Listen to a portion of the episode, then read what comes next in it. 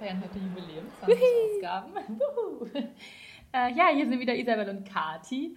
Und ähm, wir steigen ein mit dem Thema Dortmund. Ähm, es wird ja jetzt äh, wie im Fußball für mich persönlich viel zu schnell wieder von einer Krise gesprochen. Vor äh, vier Wochen war noch äh, Dortmund über alles so nach dem Motto und Bayern komplett unten. Und jetzt ähm, ist wieder die Krise bei Dortmund ausgebrochen. Ähm, wie gesagt, ich bin da äh, ein bisschen ähm, mich nervt es ein bisschen, diese Diskussion, weil ähm, ich denke, man wegen zwei, drei Wochen, wo man einfach mal nicht so die Ergebnisse bringt, kann man nicht direkt von der Krise sprechen.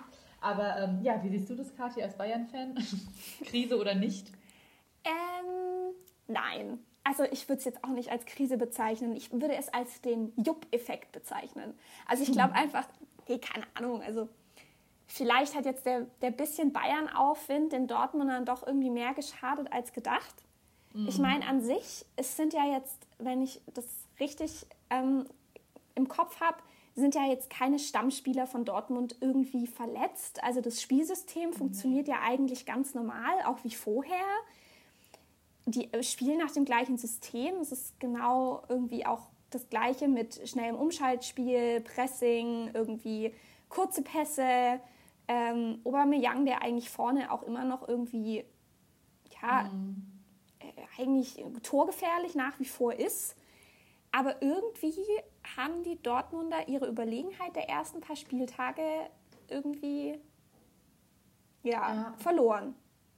Das Problem ist, was ich bei Dortmund halt eben auch sehe, ist, wie ähnlich wie bei der Eintracht noch vor ein paar Wochen, dass sie halt en masse Chancen haben, sie aber nicht machen. Und dann kriegst du halt ähm, ergebnistechnisch dann halt direkt Probleme, wenn du die Tore nicht machst und hinten in der Defensive auch nicht ganz so stabil ja. bist, wie äh, jetzt in der letzten Zeit, auch gerade das 4-2 gegen Hannover. Ich meine, das ist schon, äh, das ist schon ähm, katastrophal eigentlich, gegen Aufsteiger 4-2 zu verlieren. Ja. Aber wie gesagt, wenn du vorne en masse Chancen hast und die auch eigentlich, wie ich finde, gut herausspielst im Prinzip, dann musst du die halt auch vorne machen. Und dann ist es halt komisch, dass halt irgendwie ein Aubameyang plötzlich äh, irgendwie äh, nicht mehr so trifft, wie, ähm, wie, es wie man es eigentlich von ihm gewohnt ist. Und wie gesagt, da kriegst du halt ergebnistechnisch Probleme und dann ähm, verlierst du halt auch Punkte. Und jetzt gerade auch gegen Nicosia 1-1. Ich meine, ja. das war ja schon beim äh, Hinspiel, war das ja schon ähm, gesagt, nee, das geht gar nicht gegen Nicosia. Jetzt wieder nur ein 1-1 und auch nicht so berauschend gespielt. Also klar, da muss man sich hinterfragen, aber ich finde es irgendwie schlecht, jetzt das Spielsystem von äh, Bosch zu kritisieren, weil ich finde, äh, ich liebe einfach Offensivfußball. Ich ja. finde es mega. Ähm, ist wenigstens nicht so ein langweiliges, taktisches Hin- und Hergespiele, sondern ähm, ich finde die Spiele prinzipiell von Dortmund total geil. Und wie gesagt, wenn die Tore dann hinten vorne fallen und hinten äh, der Laden dicht hält, dann sieht es wieder ganz anders aus. Also. Ja, es ist irgendwie schwierig, aber ich finde es ja auch lustig. So das Gleiche, was man irgendwie so ein bisschen bei Aubameyang beobachten kann, fällt mir auch so ein bisschen bei Lewandowski auf. Mm, also beide eigentlich so die krassen Torjäger, aber irgendwie so die letzten Wochen eher Flaute. Also wie gesagt, mm. immer noch torgefährlich, immer noch auch irgendwie ein, zwei Türchen, aber nicht so krass, wie das irgendwie noch vor ein paar Wochen war, wo du mm. irgendwie dachtest, okay, die schießen einfach Tore am Fließband. Das stimmt, ja. Ja, aber das hast du, diese Probleme hast du immer, dass du halt oft bei, gerade bei Stürmern, die sehr, sehr torgefährlich sind, dann plötzlich mal so eine Phase hast, ähm, wo es halt wo die Dinger einfach nicht reingehen, die sonst eigentlich reingehen würden. Klappt einfach nicht. Ja. Und dann kriegst du halt, ja, gerade wenn du auf so Spieler wie Aubameyang natürlich im Vorne im Sturm und auch Levi baust, dann äh, merkst du das halt sofort, wenn die Tore nicht fallen und ähm, ja, und du dann hinten auch nicht konsequent ähm, genug verteidigst. Dann kriegst du halt echt Probleme. Ja. Aber wie gesagt, ich finde jetzt wieder von Krise zu sprechen und direkt, also das finde ich echt unfassbar, dass dann direkt Bosch kritisiert wird und seine, seine, seine Herangehensweise und wie gesagt, vor vier Wochen wurde noch in den Himmel gelobt, man ist irgendwie fünf Punkte vor Bayern und geil, mega und jetzt plötzlich, äh, ja, äh, Trainerdiskussion, what? Ja. Was ist denn für eine Trainerdiskussion? Also, also ich glaube, da wird sich jetzt am Samstag äh, bei unserem Topspiel, also mhm. werden wir aber nachher noch mal ganz kurz drüber sprechen, aber ich denke, da wird sich einiges entscheiden. Also mhm. Bayern Dortmund, das ist eine super spannende ähm, Partie, erster gegen zweiter. Ja. Und das hat richtig, richtig viel Reibungspotenzial auf beiden Seiten. Also ich meine, mhm. das Spielsystem Heinkes wird nochmal irgendwie auf die Probe gestellt. Ich meine, die spielen ja jetzt, ich würde jetzt nicht sagen, sie spielen unter Heinkes beflügelt, aber sie gewinnen zumindest. Sie gewinnen mhm. mehr oder weniger souverän. aber sie gewinnen und sie bekommen irgendwie eine Stabilität, die Bayern. Und unter Bosch nimmt es gerade so irgendwie ein bisschen, ja, ab. Und ja. ich glaube, je nachdem, wer da am Samstag dominieren wird, mhm. hat es auf jeden Fall eine zukunftsweisende Richtung für den kommenden Verlauf der Saison. Auf jeden Fall. Ja. Das glaube ich auch. Und ich glaube, das kommt auch nicht wirklich aufs Ergebnis drauf an. Wenn die, auch wenn die Bayern irgendwie ähm, auch gewinnen, knapp gewinnen, aber äh, Dortmund trotzdem wieder irgendwie ihre Spielfreude und, ähm, und, und, ja, ihre, ihre Spielphilosophie auch wirklich gut zeigen und da überzeugen, dann glaube ich, ist das Ergebnis erstmal nur Nebensache, obwohl natürlich die beiden spielen um den Titel, das ist klar und sowas ist natürlich immer ein Sechs-Punkte-Spiel, das ist auch klar.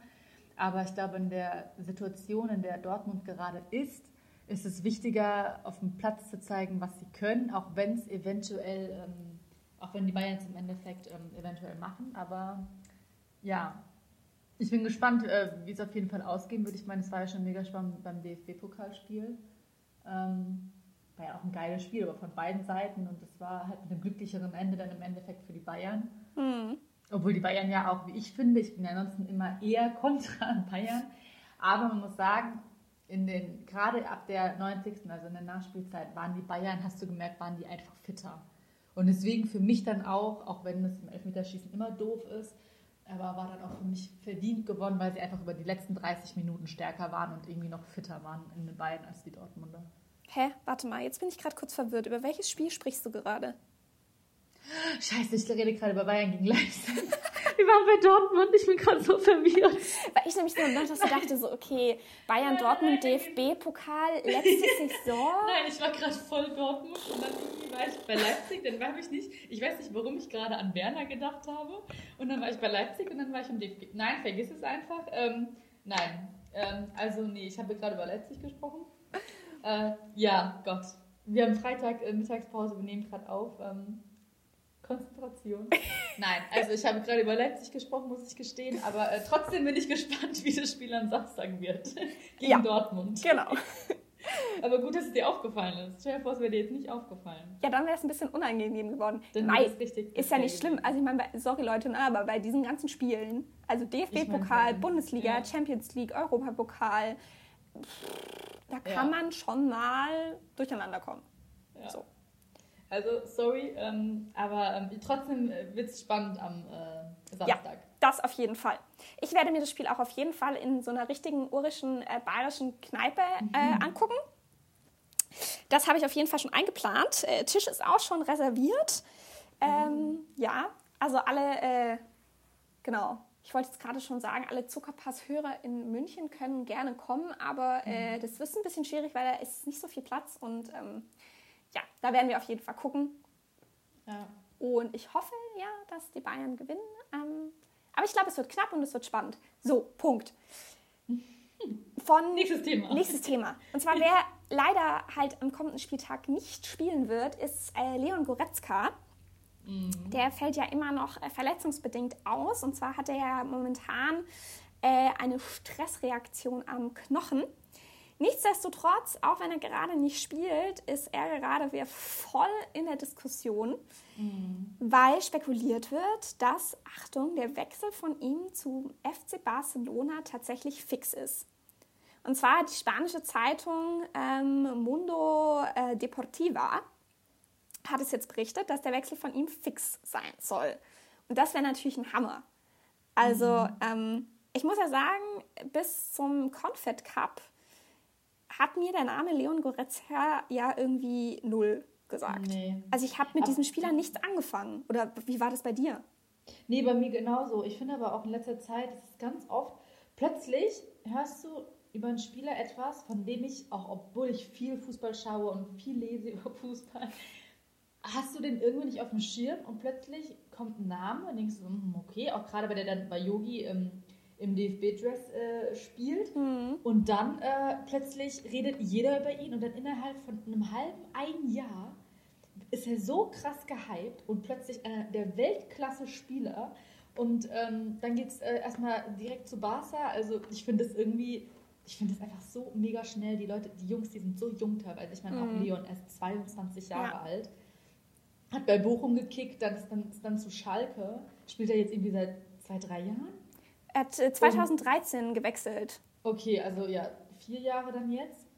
Aber trotzdem, also ich finde es einfach viel zu früh, schon mit 22 den Wechsel von Schalke. Ich meine, er ist jetzt auch nicht äh, im Bayern-Kader oder so, von Schalke, von Schalke, die auch nicht Champions League spielen, direkt zu Barca, wo du einfach so viel Konkurrenz auf der Position auch hast. Ja. Also das, ich finde es halt total riskant. Und ich meine, klar, Money, Money, Money. Ähm, klar wird er bei Barca mehr kassieren als bei Schalke, das ist äh, außer Frage. Aber ähm, setzt er sich da schon durch? Ich meine, wie gesagt, Champions League-Erfahrung, äh, nein. da musst du halt auch irgendwie, ähm, dann hast du schwer, genauso wie Traxler jetzt bei PSG. Das ist eigentlich dasselbe. Er war so jung, ist dann direkt äh, zu PSG und ähm, der hat jetzt auch Probleme. Also ich weiß nicht, ob man sich damit nicht ähm, karrieretechnisch ein bisschen was ähm, verhaut, wenn man schon so früh so einen Wechsel wagt. Ja, also ich meine, es war ja irgendwie klar, sein Vertrag ähm, läuft jetzt noch bis Sommer bei ähm, Schalke. Das heißt, eine Ablöse bekommt Schalke nur dann, wenn er jetzt tatsächlich in der Winterpause wechselt. Mhm. So, und ich meine, also entweder werden sie ihn halten, versuchen wollen zu halten, was ich eigentlich Schalke echt anraten würde, weil ich meine, der Typ ist echt, also der ist wirklich super im Mittelfeld, ist da irgendwie ja echt auch gefährlich nach vorne, ähm, hat da irgendwie gute Ideen, ähm, auch irgendwie für Torvorlagen oder um mal irgendwie die Räume zu öffnen. Ist auch ein mhm. guter Vorlagengeber, gefühlt. Also ich habe jetzt gerade ja, die, um, um, um, ehrlich zu sein, jetzt nicht die Statistiken, wie viele Assists ähm, ihm zugerechnet werden, aber ähm, nichtsdestotrotz hat man auf jeden Fall das Gefühl, dass er irgendwie auch eine irgendwie eine Führungsposition mittlerweile im Schalker Kader hat, weil Schalke mhm. ja jetzt auch ein super junges Team gerade irgendwie unter Domenico Tedesco da irgendwie hat. Ähm, mit Spielern, die echt richtig cooles Potenzial haben, da auch gemeinsam irgendwie das Team nach vorne zu bringen. Und dann wäre es echt mhm. schade, in so einem Moment so einen Führungsspieler wie Goretzka gehen zu lassen. Ja. Das ist halt die Frage, ich meine, klar, ähm, ich glaube, Schalke würde nichts lieber als äh, Goretzka zu halten. Das ist halt die Frage, ob sie sich das leisten können. Und, ähm, ja. Ich meine, es wurde ja auch diskutiert, ob er nach, nach äh, Bayern kommt. Mhm. Ähm, obwohl ich ihn da, um ehrlich zu sein, ich, das ist so schwierig. Bayern ist halt so ein alter Kader. Mhm. Und da sieht man so jemanden wie Goretzka halt irgendwie gar nicht. So jemand, also so zwischen, keine Ahnung, Vidal und irgendwie mhm. Thiago da im Mittelfeld.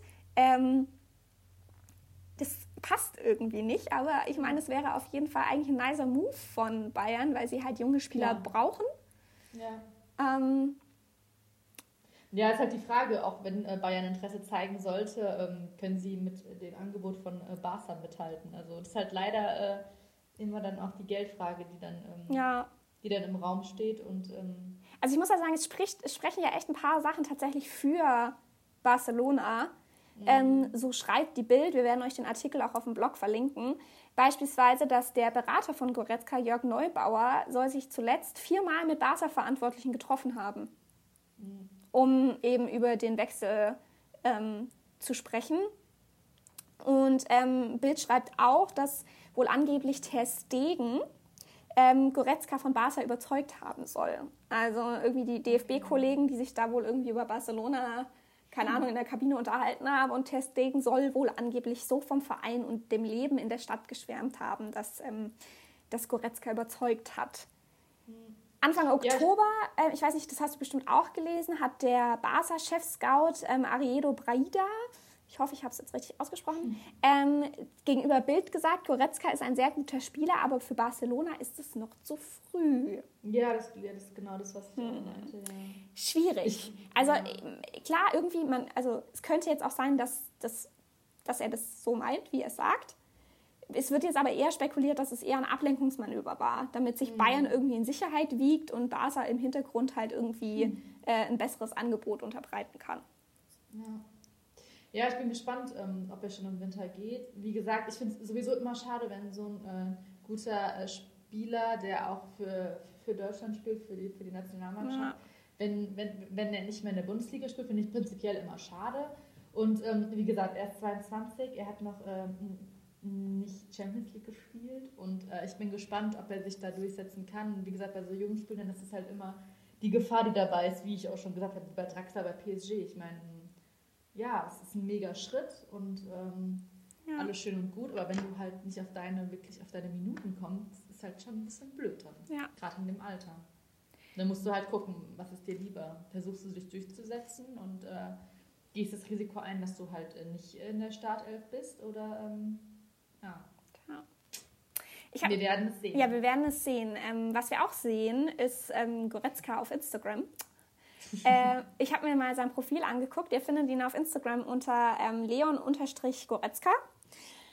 Und es ist mega lustig. Er postet da, sagen wir mal so 50, 50 Bilder, so Presse, Presse und PR-Material mhm. von irgendwelchen Spielen, aber auch relativ viel private Schnappschüsse. Auch viele Selfies von ihm unterwegs, beim Kaffee trinken und hier mal irgendwie unterwegs und dort mal. Und lustigerweise trägt er privat ähm, super viel Hut und Mütze. Echt? Ja, und man erkennt ihn dann gar nicht. Also es ist so lustig. Ich habe dann irgendwie, also ich glaube, wenn mir Goretzka hier in München über den Weg laufen würde, dann ähm, würde ich ihn, glaube ich, nicht erkennen. Aber das ist eigentlich voll gut, wenn du dann, äh, wenn du nicht erkannt werden willst und äh, dich durch so ein Cappy oder durch so einen Hut verstecken kannst, ist doch ja. cool. Ja, es sind halt, also es sind jetzt nicht irgendwie so Basecaps oder so, sondern mhm. es ist, sind tatsächlich irgendwie so, äh, also so, so, so richtige Hüte. Also es ist irgendwie stylisch, irgendwie lustig, irgendwie absurd mhm. und ähm, ja, ich muss halt auch ganz ehrlich gestehen, also ich meine, er sieht jetzt auch nicht schlecht aus, ne? das stimmt. Der ist ja auch riesig, oder? Ist der nicht 1,90 oder so? Ich habe immer das Gefühl auf dem Platz, der ist riesig. Was? Der ist riesig? Ja, oder? Ich habe immer auf dem, auf dem Platz zumindest, habe ich immer das Gefühl, dass er voll groß ist. Hm, ich weiß es gar nicht. Ich habe jetzt seine, seine Körpergröße, um ehrlich zu sein, jetzt nicht auf dem Schirm, aber. Ähm, nicht? Nö, äh, äh, habe ich mir jetzt. Ah, das ist jetzt bei meinen ganzen Notizen also ist das jetzt untergegangen. Warte. 1,89. Ich bin so gut. Ich habe gesagt, er ist doch bestimmt 1,90 oder so. 1,89. Not nee, der bad. Der kommt doch immer auf den Platz so riesig rüber. Hm. Aber ja, wir sind gespannt, ähm, wie äh, Leon äh, sich entscheidet. Ich hoffe ja pro Bundesliga, aber ähm, ich glaube nicht. Aber wir werden es sehen. Wir werden es sehen, genau. Ja. Und was wir auch sehen. oh Gott, unsere Übergänge sind heute so grandios. aber richtig ähm, ist der kommende Spieltag, äh, der jetzt ansteht. Und natürlich äh, haben wir schon eben drüber gesprochen. Äh, Bayern gegen äh, Dortmund, beziehungsweise Dortmund äh, spielt zu Hause gegen Bayern. Ähm, Samstag 18.30 Uhr. Ähm, ja, ich bin mega gespannt. Ja, voll. Aber auch Leipzig-Hannover. Ich meine, nachdem Hannover jetzt Dortmund dupiert hat äh, mhm. letzte Woche, ist das auch echt ein Top-Spiel. Witzig wäre es auf jeden Fall. Und ähm, ich bin ja auch sehr gespannt auf das Sonntagsspiel Köln gegen Hoffenheim. Oh ja. Wie sich Köln schlagen wird. Mm, jetzt vor allem nach dem äh, Erfolg endlich mal in der äh, Euroleague. Ähm, ja. Bin ich gespannt, wie sie ähm, jetzt am, am Wochenende sich durchsetzen werden, weil ähm, vielleicht hat das ja so einen kleinen ähm, Push gegeben. Ich meine, 15 zu 2 ist schon mal nicht schlecht, schon mal Anfang. Und ähm, ja, aber auch cool finde ich ähm, HSV Stuttgart. Halt so ein kleines Killer-Duell. Ja, Not ja. gegen Elend. Das stimmt. Obwohl Stuttgart, ich meine, sie sind immer noch auf dem 12. Platz. Ne? Also man darf hier jetzt äh, nicht zu kritisch sein. Ich meine, 13 Punkte wird jetzt nicht so schlecht eigentlich. Ja. Aber ähm, in, in Hamburg spielen sie ja, da bin ich gespannt, wie. das ist irgendwie ein cooles Spiel. Ich finde es immer witzig, den HSV zu sehen und freue mich, wenn Stuttgart gewinnt. Ja, ich mich auch. Ich mich auch. Ja. Also ja, äh, es wird auf jeden Fall spannend, wie immer. Und ähm, ja, wir sind jetzt auch genau in der Halbzeit eigentlich von der, von der Vorrunde schon. Ne? Ich meine, jetzt Anfang November. Ja, das ist krass. Sechs, sieben Wochen bis zu Weihnachten. Ja, in der nächsten Folge werden wir euch dann auch auf jeden Fall mal wieder auf den neuesten Stand bringen, was unsere Kicker-Elf äh, genau. angeht. Das ist nämlich auch Not gegen Elend, zumindest in mhm. meinem Fall. ähm, bei mir auch. Ja, da werden wir euch auf jeden Fall auch nochmal auf dem Laufenden halten. Genau. Aber ähm, erst in drei Wochen, weil ich äh, jetzt erstmal in den Urlaub fahre, äh, beziehungsweise fliege. Und ähm, genau, deswegen in zwei Wochen äh, noch nicht, dann in drei Wochen und dann ähm, genau. führen wir auch die Rubrik wieder ein, wahrscheinlich äh, Spieler der Woche. Genau. Ähm, wo wir einfach mal einen Spieler nochmal vorstellen, ähm, den wir ansonsten vielleicht nicht so auf dem Schirm haben oder den wir äh, mal einfach vorstellen äh, wollen, weil er nicht so viel im Gespräch ist. Genau. Und ja, da freuen wir uns. Genau. Und dann hören wir uns in drei Wochen wieder, wünschen euch ganz viel Spaß beim Fußballschauen Genau. und freuen uns, wenn ihr dann in drei Wochen wieder reinschaltet. Genau, bis dann. Bis dann. Ciao. ciao.